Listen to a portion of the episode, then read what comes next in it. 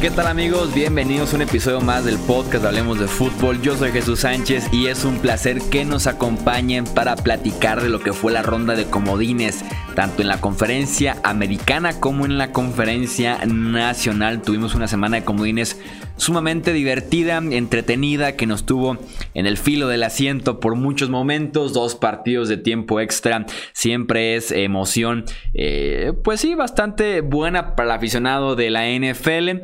Tuvimos otro partido por ahí, una sorpresa eh, para algunos en Foxboro y ya después cerramos con un partido eh, tal vez menos emocionante, menos atractivo en eh, Filadelfia. Tenemos muchísimo que platicar en este episodio del podcast, así que vamos de una vez de lleno a analizar lo mejor, lo peor, las claves, decisiones cuestionables en cada uno de los cuatro partidos de esta ronda de comodines.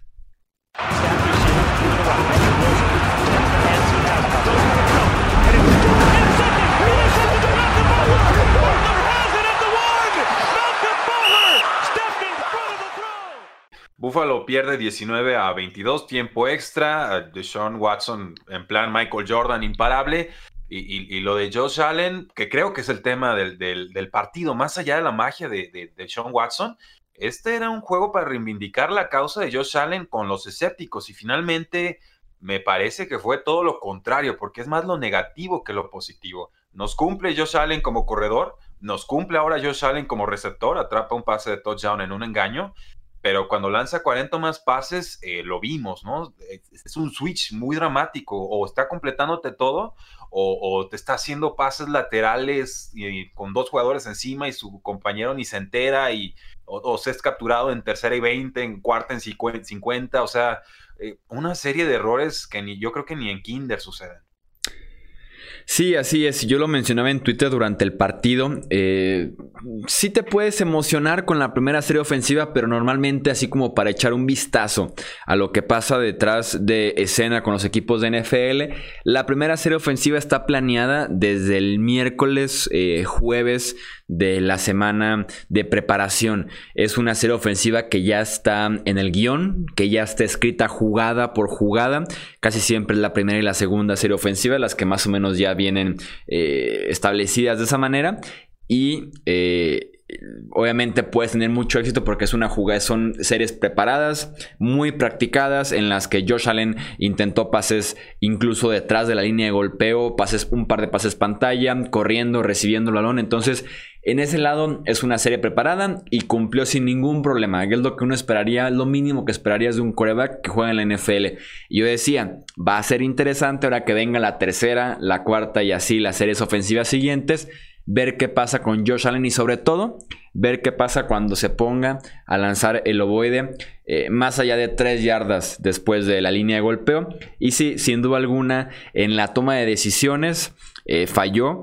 En la precisión de sus pases falló como ya es eh, costumbre. en su consistencia en general de nivel falló también. Creo que a Buffalo le queda tal vez esa espinita de que este equipo tal vez le daba para más. Eh, si su quarterback hubiera sido más consistente. Estamos hablando del segundo año, aunque presenta algunos problemas que también se le veían desde colegial y también que se le vieron en su primera temporada en la NFL. Y creo que lo que se pueden eh, arrepentir de alguna manera los Bills es el uso que le dieron a Devin Singletary.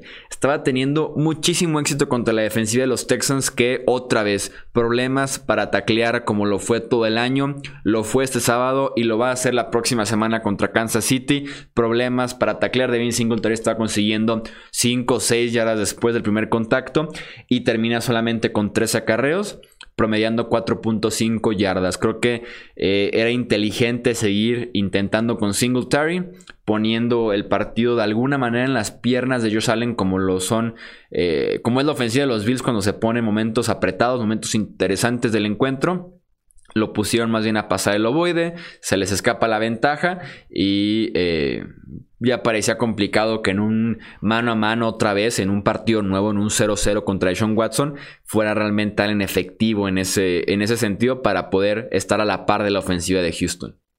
Sí, muchos puntos a destacar, Chuy, de lo que comentas. Eh, y no creo que haberlo mencionado mucho en mi, en mi podcast, pero qué bueno que lo dices.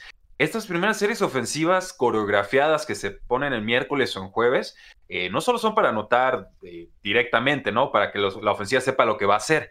Esto, lo, digo, tú lo sabes, pero para los aficionados es para, también para leer a las defensivas, ver qué clase de personal o qué clase de formaciones, qué clase de estructura te van a a poner para tratar de contrarrestar las formaciones que tú presentas. Entonces, en esas 15, 16 jugadas iniciales, haces toda una serie de variaciones para calibrar de alguna manera al rival y entonces sí dices, ok, estas jugadas me sirvieron, estas no tanto, vamos por este, este camino. Por eso la primera mitad de los Buffalo Bills fue, fue magistral, porque el coacheo de los Buffalo Bills me parece que también fue mejor que el de los eh, Houston Texans. Por, en algún momento los Buffalo Bills llegaron a tener 96.7% de probabilidad de ganar o sea, era, el, juego estaba completamente dominado. Necesitaba colaborar Buffalo para que entonces pudiera permitir una remontada de este tipo. Eh, Josh Allen no es interceptado, pero debió haber sido interceptado como tres o cuatro veces. Eh, en una misma serie ofensiva, pasa a la izquierda y le, le escupen el balón, era para pick six pasa a la derecha y entre las manos de JJ Watt, todavía no sé cómo pasó ese, ese endemoniado pase, eh, termina completando ahí la recepción pero ya más adelante, pues capturado en tercera, en tercer down, en el cuarto cuarto, un sack de 19 yardas. O sea, ¿cuánto tiene que retroceder un mariscal de campo para ser atrapado 19 yardas atrás? Y, lo mismo sucedió en, cuarto down. Entonces, eh, sí, un, un, final agridulce para una afición de Búfalo que sigue sin poder ganar, lleva como 20 años sin poder ganar un juego de postemporada yo mantengo y creo y sostengo que este equipo de los Buffalo Bills es superior al de los Houston Texans, por lo menos en su versión sin Will Fuller, y que todavía le alcanzaba para ganar este partido y pasar a la siguiente ronda. Pero eh, lo tenemos muy claro, es un juego de mariscales de campo y Josh Allen, pues en un mismo juego se puso James Winston, ¿no? En plan James Winston. Te lo gana y luego te lo pierde todo. Entonces eh, va a entrar a su tercer año, queda tiempo de evaluación yo no creo que sea el futuro de Buffalo, pero por lo menos tiene contrato de, novato. Eh, ¿Qué me dices entonces, Chuy, de todo lo que hicieron los Texans, sobre todo el ataque para, darle remontada a esto? Eh, sobre todo también se pusieron en la segunda mitad a trabajar a DeAndre Hopkins, que si bien tenía un enfrentamiento complicado contra Trey Davis White, ni siquiera estaban volteándolo a ver en la primera mitad, si bien si tuvo por ahí un fumble en los primeros dos cuartos. Después se sintieron como más cómodos trabajando a DeAndre Hopkins. Y en general está dando buenos resultados el receptor de los Texans. Y, claro, al final de cuentas, eh, lo dijo Davos Sweeney. Este head coach de la Universidad de Clemson que comparó a Deshaun Watson con Michael Jordan. Se refería al instinto ganador, al instinto de killer que tiene cuando está eh, en el campo, cuando las luces se encienden y es lo que lleva a Houston al triunfo. Eh, para remontar un 16-0 en postemporada se necesita sangre, se necesita talento, eh, se requiere también eh, de los momentos importantes. ¿Quién dice que el momento no existe en los deportes? Porque este partido es el más claro ejemplo en cuanto se encendió ligeramente. Eh, Houston fue que viene en series consecutivas, touchdown, gol de campo, touchdown y le dan la vuelta al partido. Entonces el momentum está de su lado de Sean Watson que hace un jugadón ya en tiempo extra eh, para poder evitar la captura. Se lleva dos golpes durísimos. Pero al final de cuentas los defensivos de Buffalo van a eso. Van al golpe, no van a taclear evita estos, eh, esta captura, se lleva un fuerte contacto, pero extiende la jugada y es lo que lleva prácticamente a los Texans a eh, patear el gol de campo de la victoria. Eh, Bill O'Brien un poco temeroso en tiempo extra pateando en primera y gol ya sin querer ver nada más, no vaya a ser que algo más pase, pero sí, Houston hace lo suficiente para remontar este partido, sufriendo de más. Y estoy de acuerdo contigo, me parece que Buffalo, con toda la derrota, eh, sigue siendo un mejor equipo que Houston, un equipo más preparado tal vez para la postemporada, fuera de la posición de Cuerva, que es la que marca la gran diferencia en este encuentro. Y no era complicado de notarlo. No, no, no, para, para nada, Chuy, para nada. Eh, solo agregaría, además de Andre Hopkins y el touchdown de Carlos Hyde, eh, creo que cuando más presión le empieza a meter Sean Watson la defensiva rival es cuando empieza a correr y eso lo hace en la segunda mitad. Ya después encuentra un pase profundo con Tewan Jones, un, catch and run de 34 yardas que, con el que ya pueden hacer el, gol de campo, pero creo que la forma en la que termina de estresar y de romper a la defensiva de Buffalo es a través de sus piernas, porque eh, DeAndre Hopkins no hizo prácticamente nada en toda la primera eh, mitad.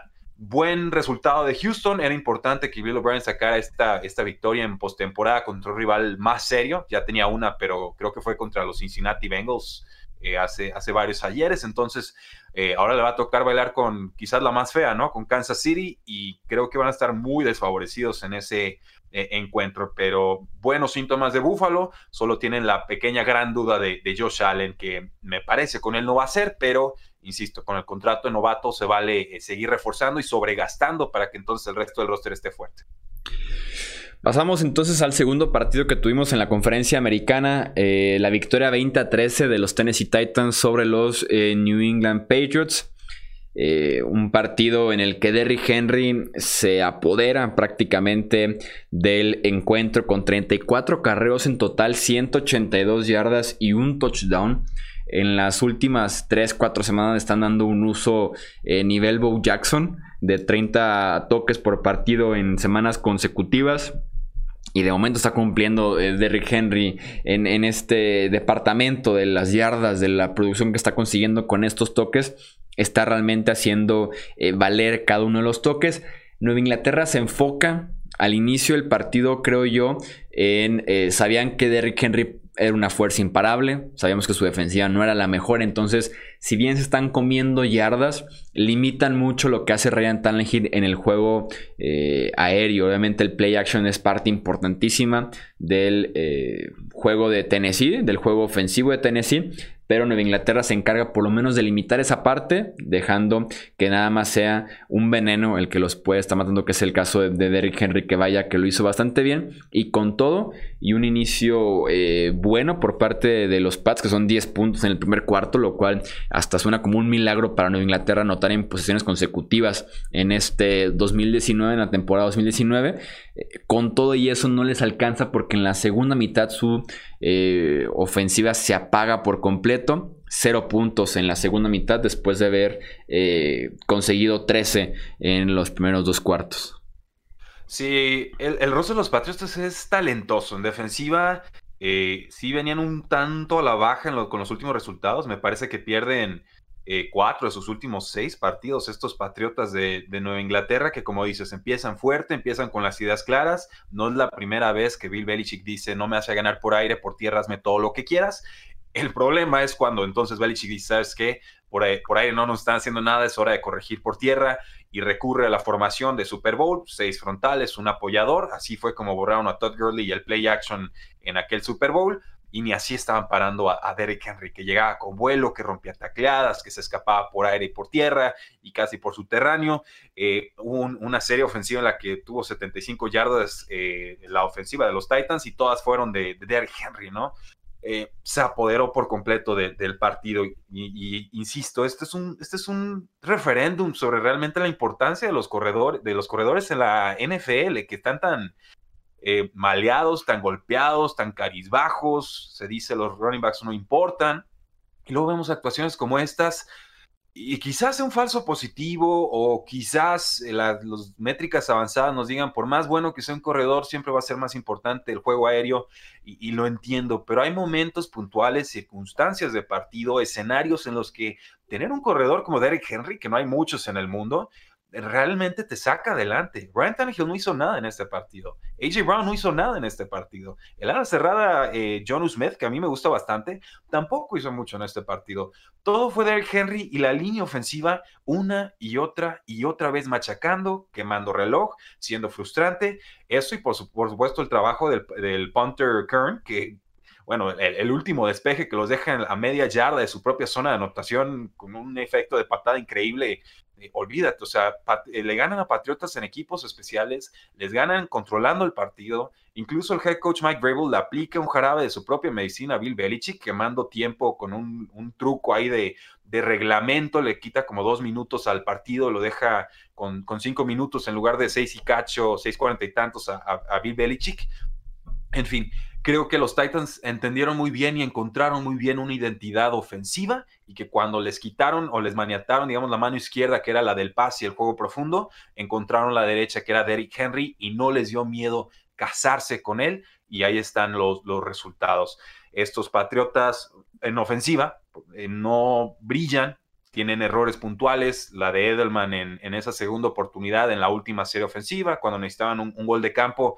Eh, uno de tantos drops que ha tenido Edelman, que está muy lastimado de rodilla y de hombro, lo entiendo, pero resume de alguna manera lo frustrante que ha sido el, ataque de los Patriotas en esta campaña, sin alas cerradas, sin juego terrestre consistente, con la línea ofensiva tan lastimada. Y entonces Edelman, que se supone el jugador más confiable de toda la ofensiva, te suelta un pase sencillo decide Bill Belichick despejar. Eh, para mí eso es, un error. Me pareció cierta, hasta cierto grado cobarde algunas de las decisiones que toma Bill Belichick. No se parece al de antaño en su agresividad.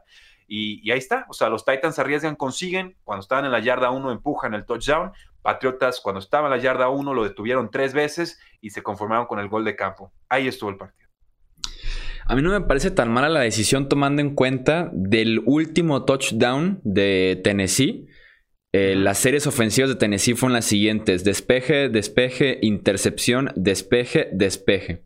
Realmente la ofensiva de Tennessee no volvió a notar, no me pareció tan descabellado mandar a tu eh, defensiva al campo buscando, por lo mismo de que estás perdiendo por solamente un punto, eh, buscando cierta posición de terreno. Al final de cuentas es un despeje excelente que te deja en tu yarda 1 y de ahí viene en la primera jugada la intercepción. Eh, pero tal vez no me pareció tan mala la opción de busca posición, porque estás en tu yarda 30 apenas, eh, trata de voltearle la mesa a Tennessee, los detienes, una captura tal vez, buena posición de terreno y vuelves a eh, replantearte el hecho de ir por la victoria. También se extiende la serie de Tennessee por ahí casi tres minutos, que le afecta muchísimo en lo que dices las jugadas de castigos intencionales en cuarta oportunidad, que es una eh, es un espacio que existe por ahí en el reglamento que seguramente se va a cubrir en este offseason porque fue explotado por varios entrenadores durante la temporada en el que se puede perder tiempo cometiendo castigos eh, intencionalmente, lo cual no debería eh, ser así y estoy seguro que van a hacer por ahí un cambio eh, en el reglamento. Creo que los factores, y nos da para platicar durante una hora sobre qué pasó con este equipo en Inglaterra, y, si la gente lo pide, seguramente podemos hacer un episodio. Creo que son varios factores. Los dos más importantes que yo podría destacar es Toman muy a la ligera la baja de Rob Gronkowski. Creo que el retiro de Gronk deja a Nueva Inglaterra muy mal parado y decidieron ellos quedarse de esa manera al buscar nulas opciones en la posición de ala cerrada con Matt Lacoste, eh, trayendo el retiro a un jugador de 38 años como Benjamin Watson eh, y que los afecta tanto en el juego aéreo en general en su producción en zona roja, donde en Inglaterra fue de las seis peores ofensivas este año en la NFL y que en este mismo partido tienen tres jugadas adentro de la yarda 3 y no pueden anotar. Y además lo que te ofrece Gronkowski en el juego terrestre bloqueando. Y eh, lo segundo, creo que tiene que ver mucho en el planteamiento y lo entrenado, ya sea para bien o para mal, que estaba este equipo cuando tienes un éxodo de entrenadores al inicio de Love Season 2019 en el que se decía de broma, pero al final de cuentas nada más había tres entrenadores eh, registrados, Bill Belichick, Steve Belichick y Gerard Mayo, eh, como parte del staff de entrenadores eh, a mediados de mayo, tirándole ya al verano. Entonces, creo que por ahí son dos factores que se pueden destacar fuertemente en este equipo de Nueva Inglaterra. y claro, ya platicar de Tom Brady, su futuro y demás, nos da también para un episodio más completo. Sí, Chuy, definitivamente estos Patriotas de, Nueva Inglaterra no son los de antaño. Muchos de los jugadores se han hecho viejos y creo que eso también es, es importante y, destacable.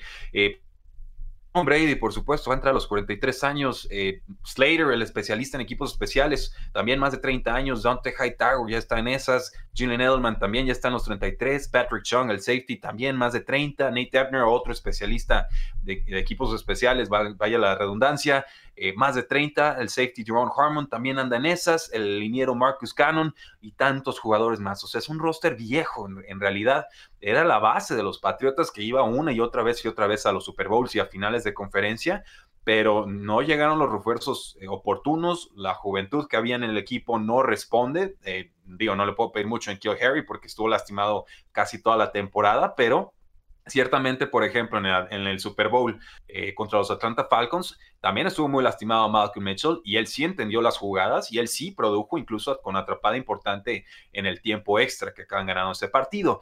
No así aquí. Aquí nadie levantaba la mano como segunda opción de pase, un poquito de, James White, un poco de, de Sonny Mitchell, alguna pase intermitente, profundo con Ben Watson, pero incluso en, algunos pases profundos los regresaban por castigo, en fin, eh, era, era claro que estos Patriotas no iban a llegar muy lejos en postemporada, yo creí que iban a llegar a ganarle a estos Tennessee Titans, que les alcanzaba por la localía, y, no termina sucediendo así. Ahora a ver qué, qué, pasa con este éxodo que se espera de coaches, de jugadores y de, hasta de directivos. Y pues creo que este verano definitivamente va a ser el verano de los Patriotas. Les decía yo en el programa de ayer, eh, aguántense, ¿eh? o sea, Patriotas toda la semana, todos los días, porque aquí van a pasar cosas importantes. Pasamos ahora al Superdome, la victoria sorpresa de los Vikings 26 a 20 sobre eh, los Saints, este partido que se va a tiempo extra, que se define con un pase de 4 yardas de Kirk Cousins a Kyle Rudolph para dejar en el terreno a Nueva Orleans. es la tercera postemporada consecutiva que los Saints pierden justamente en la última jugada del partido, que los dejan en el terreno. Eh, hace tres años fue el famoso milagro de Minneapolis. Hace dos años, eh, gol de campo de los Rams en tiempo extra que acaba, con el, que acaba con el partido. Y ahora este touchdown que también termina con el partido en tiempo extra. Así que vaya que se han llevado desilusiones los aficionados de eh, los Saints en las postemporadas recientes y ya llevan, ya cumplen la década oficialmente sin poder eh, llegar y sin poder ganar también el eh, Super Bowl. Eh, de los aspectos a platicar de este partido, me gustaría mencionar, me gustaría empezar por el lateral de, de Nueva Orleans. el manejo que tienen al final de ambos, de ambas mitades me parece sumamente pobre con el manejo de los tiempos fuera. Creo que Sean Payton deja ir segundos importantísimos. Eh, creo que él solo se pone contra la pared un par de eh, ocasiones al final del, del segundo cuarto. Eh, por ahí deciden no detener el reloj cuando Minnesota estaba ya en línea de gol, cuando era momento de ahorrar tiempo, eh, prácticamente admitir el hecho que están a punto de hacer un touchdown eh, de menos de 5 yardas con Dalvin Cook. Entonces es empezar a cuidar el tiempo para que tu ofensiva tenga más oportunidad de generar yardas antes del medio tiempo y tal vez buscar un gol de campo mucho más sencillo. Que al final de cuentas terminan fallando el, el gol de campo o ir por la anotación de 6 puntos. Y también al final del eh, último cuarto, eh, detienen prácticamente eh, en una captura a Kirk Cousins de, que pierde 4 yardas con 2.54 en el reloj. Y era momento de, quemar ahí el último tiempo fuera que tenía Nueva Orleans. Deciden dejar ir hasta el 2.10 el despeje de los Vikings y Nueva Orleans lo recibe con 1.55 el ovoide para empezar su ofensiva. Entonces ya dejaste ir un minuto completo de cuando capturaste a Kirk Cousins. Y además, eh, de nada sirvió que quemaras tiempos fueras al principio, porque al final de cuentas lo recibes después de la pausa de los dos minutos. Ni siquiera aprovechas esa pausa eh, que te está regalando prácticamente el partido y por ahí también dejas ir un minuto completo que al final de cuentas se pudo haber tal vez eh, traducido en buscar eh, la zona de anotación porque los Saints terminan pateando en segunda oportunidad el gol de campo que los lleva eh, al tiempo extra. Entonces por ahí me pareció un manejo muy pobre por parte de Sean Payton de los tiempos fuera. En momentos de apremios, en partidos importantes, es cuando realmente se pueden separar los entrenadores que son eh, muy buenos en planeación, en esquemas, eh, en preparación de los partidos pero que se separan de aquellos que también son muy buenos ejecutando eh, como tal un plan de juego y tomando decisiones sobre la marcha durante el partido. Sí, tantísimo que comentar de, este partido, Chuy. Yo decía, ¿cómo le van a hacer los vikingos para tener a estos Santos de Nueva Orleans? Y me sorprenden porque lo que termina siendo Mike Zimmer, que es una, una mente maestra defensiva, por eso es, es head coach, es tratar de quitarle los pases cortos e intermedios a esta ofensiva de los Santos de Nueva Orleans. Cuando estaba Teddy Bridgewater bajo centro, Eso es lo que buscaban y así es como mantuvo a flote la ofensiva, les funcionó. Cuando estuvo Drew Brees también así es como mantenían a flote esta ofensiva y les alcanzaba hasta para meterle cinco touchdowns a, la poderosa ofensiva de los 49ers. Aquí eh, lo que sucede es que creo que correctamente detecta Mike Zimmer que el pase profundo de Drew Brees ya no, no voy a decir que, que es este, carente o que es pobre, es que ya no existe. O sea, es, Michael Thomas todos los pases o algún pasecito pantalla para Alvin Camara y párenle de contar uno que otro pase a Jared Cook, a Smith, Deontay Harris, o sea, son, son hombres completamente de, de relleno, por lo menos de jugadores que no han eh, contrastado, no han dado ese estirón para realmente convertirse en opciones número dos viables de pase. Entonces, por ejemplo, nos dice World está checando el blurb. Breeze ha estado calificado como número 35, número 33 y número 26 en las últimas tres temporadas en porcentaje de pase profundo entre corebacks calificados por Pro Football Focus. O sea, peor que un coreback, que el peor coreback titular, Drew Brees con sus pases profundos los últimos tres años. Y lo vimos el año pasado. Yo lo, lo justifiqué o lo vi así como, bueno, que le fue mal, pero porque tenía una lesión de hombro que no publicaron, no anunciaron al mundo en aquel partido de los Vaqueros de Dallas. Acá me parece que ya es más bien un signo de, de, vejez o de falta de fuerza en el brazo, además de que falta el personal y que Ted Ginn ya no es esa amenaza profunda de antaño.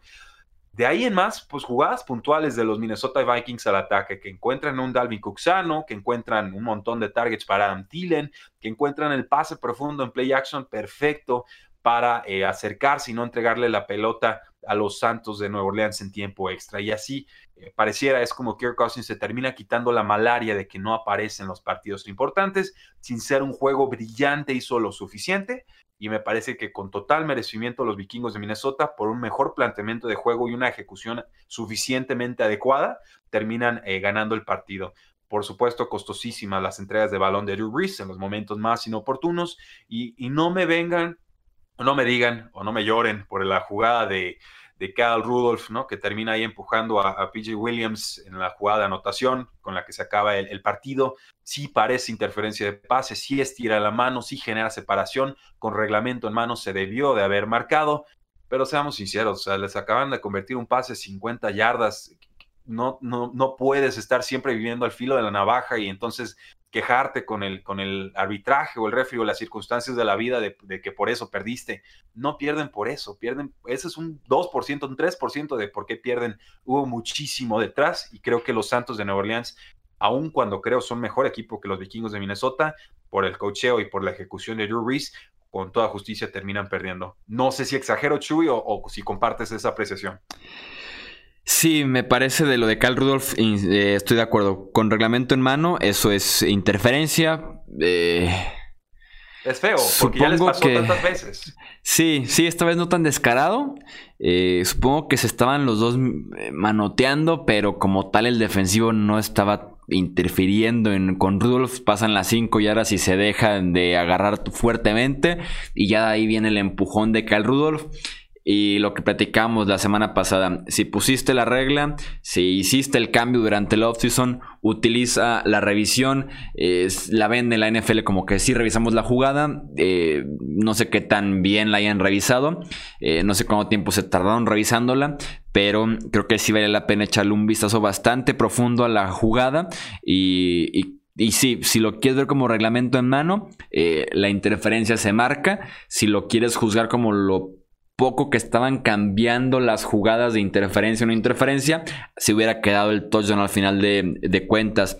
A mí lo que me gustaría agregar por parte de, los Saints, eh, los Vikings a la defensiva los matan de la misma manera que los mataron los Falcons en el cierre de temporada con presión desde el centro y aprovechándose que Andrew Speed y Warford, los dos guardias de los Saints, no son tan ágiles lateralmente y les ponen enfrente a Everson Griffin y a Daniel Hunter para que estén generando presión por el centro, además de que también Griffin y Hunter generan presión frente a los tackles que son excelentes de los Saints y que no jugaron eh, tal vez al nivel esperado o que no demostraron esa etiqueta de All Pro o de Pro Bowlers y que más bien perdieron el duelo contra los defensivos de de, los Vikings, pero sí, los Saints no se pueden respaldar detrás de un jugador como Tyson Hill eh, para demostrar eh, y, para ganar un partido en el que llegas con 13 victorias durante la temporada regular.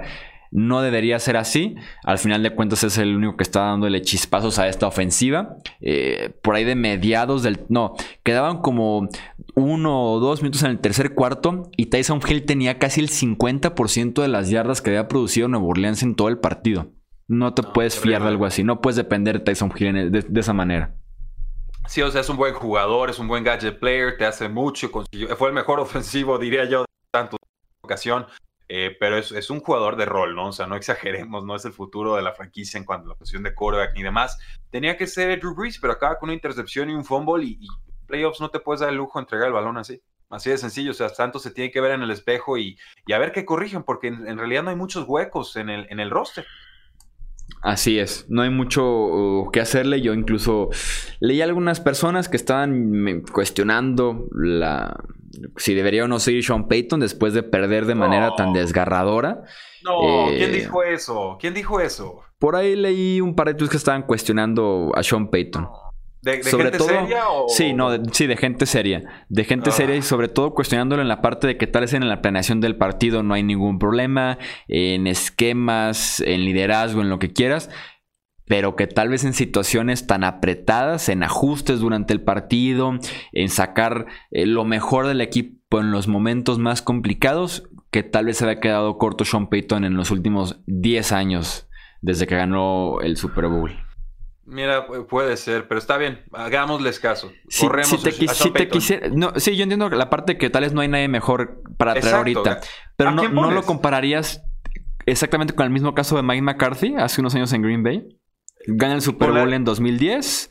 Eh, llega, al, llega a los playoffs constantemente y se va eliminado en ronda divisional, remontándoles finales de conferencia en Seattle, eh, perdiendo a veces feo en Atlanta contra los Falcons, eh, que se queda corto constantemente en los playoffs. Sí, sí, se puede hacer el símil o la comparación. Digo, acuérdense de aquellos Packers de McCarthy perdiendo de forma increíble contra los Seattle Seahawks. Siempre era una jugada dramática en contra. O sea, esa comparación es válida, no me meto ahí.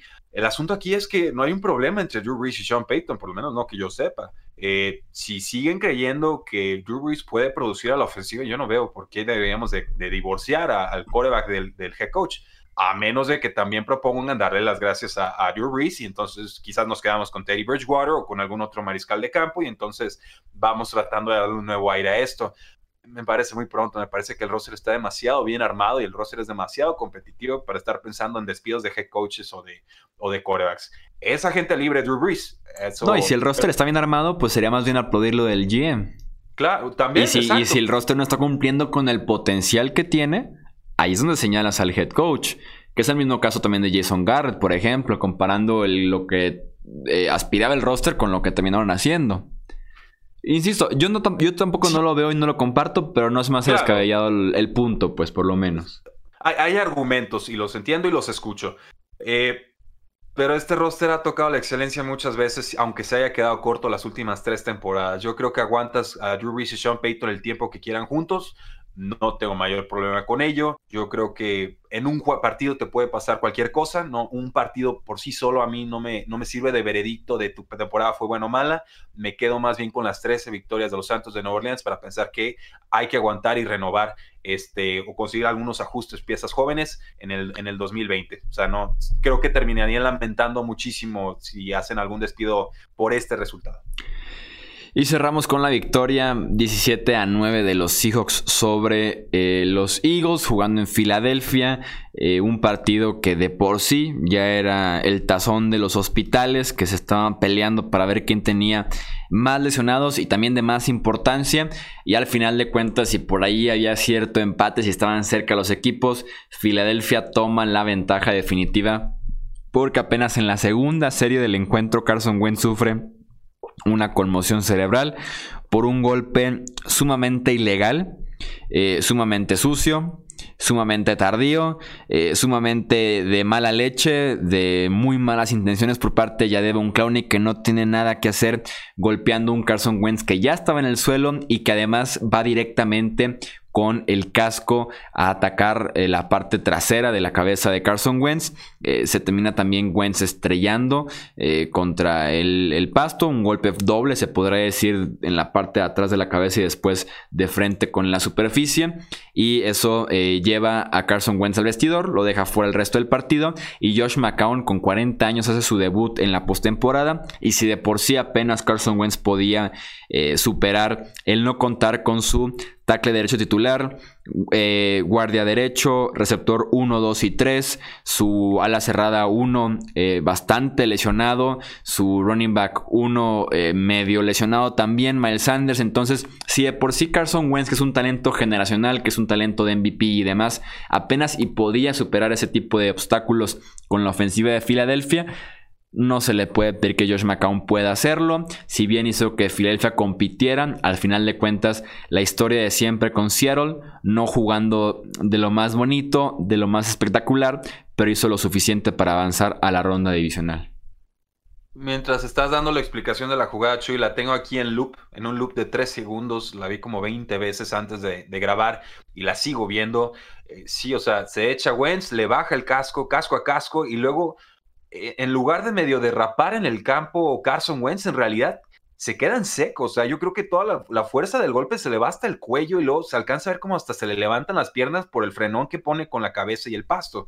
Peligrosísima la jugada. Esto era para expulsarlo del campo. o sea, tenían que sacarlo de directo. Eh, se escuda la, NFL o los referees diciendo que Carson Wentz era un corredor y, no se había entregado y entonces era legal que, que Clowney llegara. Pero aunque estuviera ya entregado. E-, este golpe es muy desleal y es por atrás y, rompe el partido. O sea, así de sencillo. No, no iba a ganar Filadelfia nunca sin Carson Wentz. Eh, y pues es un precedente muy peligroso porque entonces pues vamos arriesgando con uno o dos jugadores que no sean tan importantes, un golpecito tardío, a ver si lo rompemos y lo sacamos y, entonces pues de, de un 50-50 termino teniendo un quizás un 15% más de probabilidad de ganar un partido. No, y en ese sentido te propongo yo lo siguiente, a ver si estás este, de acuerdo conmigo.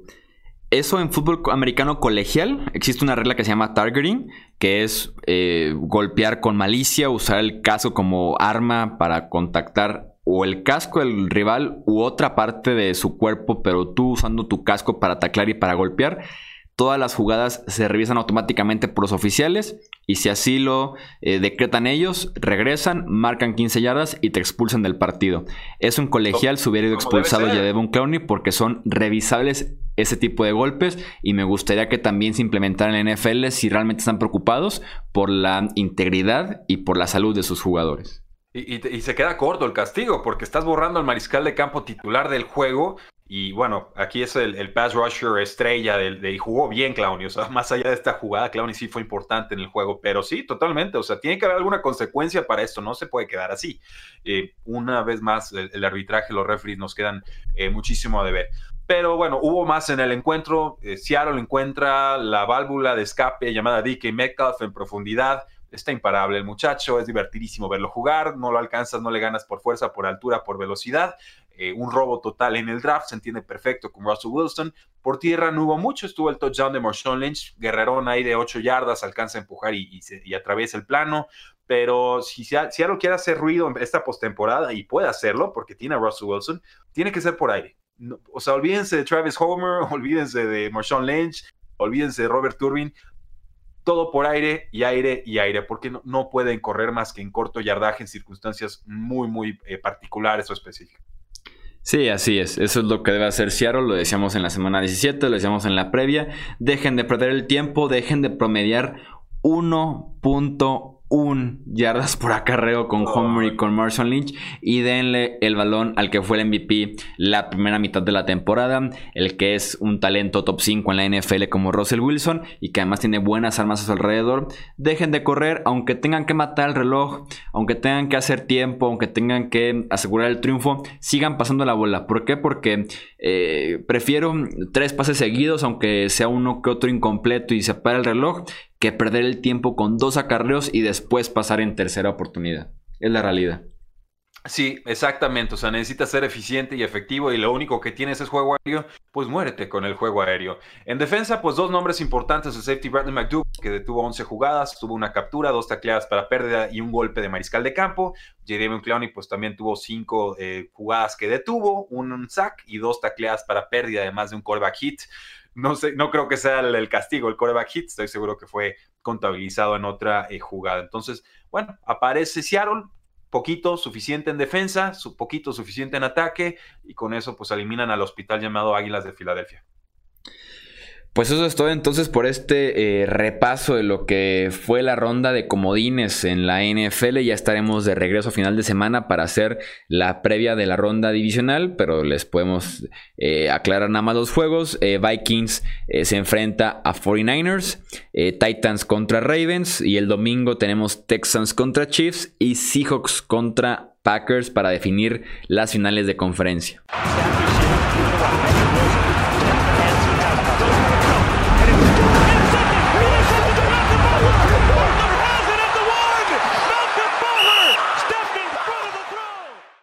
Eso es todo entonces por este episodio del podcast Hablemos de Fútbol. Recuerden suscribirse aquí al podcast, dejarnos un review, un comentario, estrellitas en iTunes o donde sea que escuchen este podcast, compartirlo con conocidos que también les gusta la NFL, recomendarnos con amigos, con contactos familiares, la novia, el novio, porque nos ayuda a crecer muchísimo y porque se viene contenido sumamente interesante en estos playoffs de la NFL. Yo soy Jesús Sánchez, esto es Hablemos de Fútbol. Nos escuchamos en el próximo episodio. Hasta luego.